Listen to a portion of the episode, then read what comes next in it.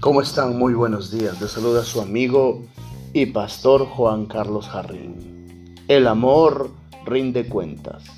Cuando falta el consejo, fracasan los planes. Cuando abunda el consejo, prosperan. Proverbios 15:22. Los árboles gigantescos de secoya se elevan cientos de metros en el aire y resisten presiones ambientales intensas. Los rayos pueden golpearlos, los vientos soplar con intensidad y los incendios forestales arder a su alrededor. Sin embargo, la secoya resiste firme y se fortalece durante las pruebas. Uno de los secretos de la fuerza de este árbol gigante es lo que sucede bajo la superficie. A diferencia de muchos árboles, se extiende hacia afuera y entrelaza sus raíces con las secoyas que lo rodean. Cada uno se potencia y refuerza con la fortaleza de los demás. El secreto de la secoya también es una clave para mantener un matrimonio fuerte y saludable. La pareja que enfrenta problemas sola tiene más probabilidades que derrumbarse en los momentos difíciles.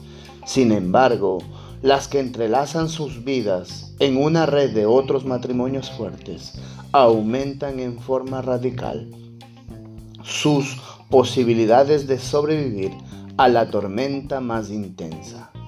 Es fundamental que los esposos busquen consejos piadosos y amistades saludables y mentores experimentados. Todos necesitamos el consejo sabio a lo largo de la vida. Las personas sabias lo buscan constantemente y lo reciben con alegría. Los necios nunca lo buscan y lo ignoran cuando se lo dan. Como explica aquí en la Biblia, al necio le parece bien lo que emprende, pero el sabio atiende al consejo.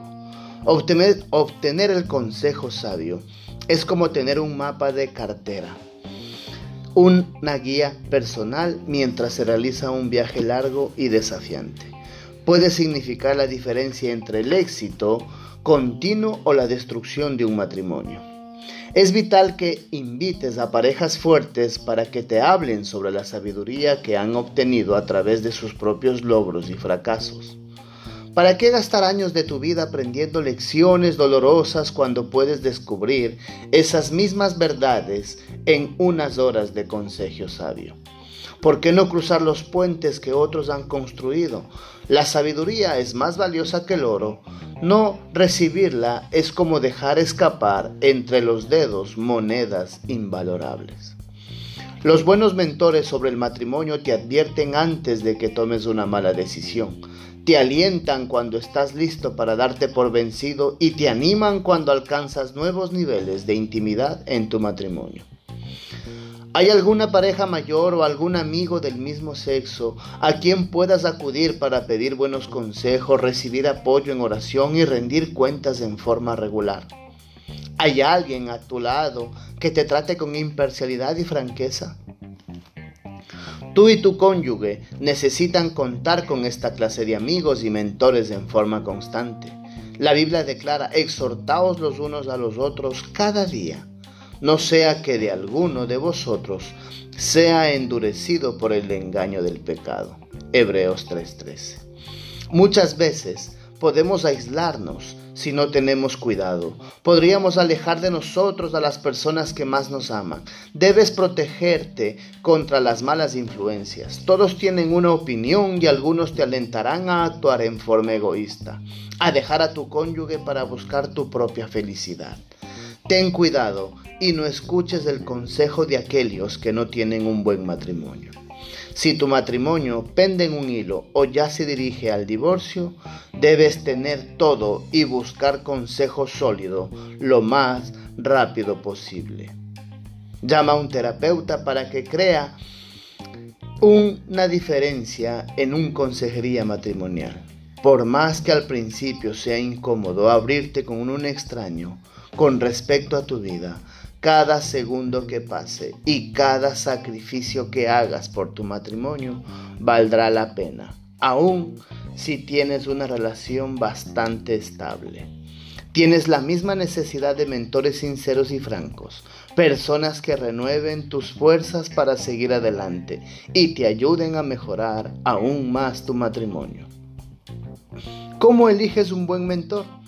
Debes buscar una persona que tenga la clase de matrimonio que tú quieres, alguien que ponga a Cristo antes que todo lo demás, que no viva según sus propias opiniones, sino según la palabra inmutable de Dios, y en la mayoría de los casos se alegrará de que hayas pedido ayuda. Comienza a orar para que el Señor envíe esta persona a tu vida. Luego, escoge un momento para encontrarte con ella y poder hablar. Si no te parece demasiado importante, sería una buena idea que te preguntaras ¿por qué? ¿Tienes algo que esconder? ¿Tienes miedo de sentirte avergonzado? ¿Crees que tu matrimonio está exento de necesitar tu ayuda de afuera? ¿Te resulta odioso zambullirte en un río de influencias positivas? No seas el capitán de otro divorcio más, al ignorar las señales de advertencia que te rodean, cuando podrías haber recibido ayuda. Aquí tienes un recordatorio importante. Cada uno dará a Dios cuenta de sí mismo. Esto es un compromiso que no podemos romper y aunque al final cada uno es responsable de cómo lo aborda, podemos recibir toda la ayuda que los demás pueden dar. Quizás sea la influencia relacional necesaria para llevar tu matrimonio o a la mediocridad o a algo maravilloso.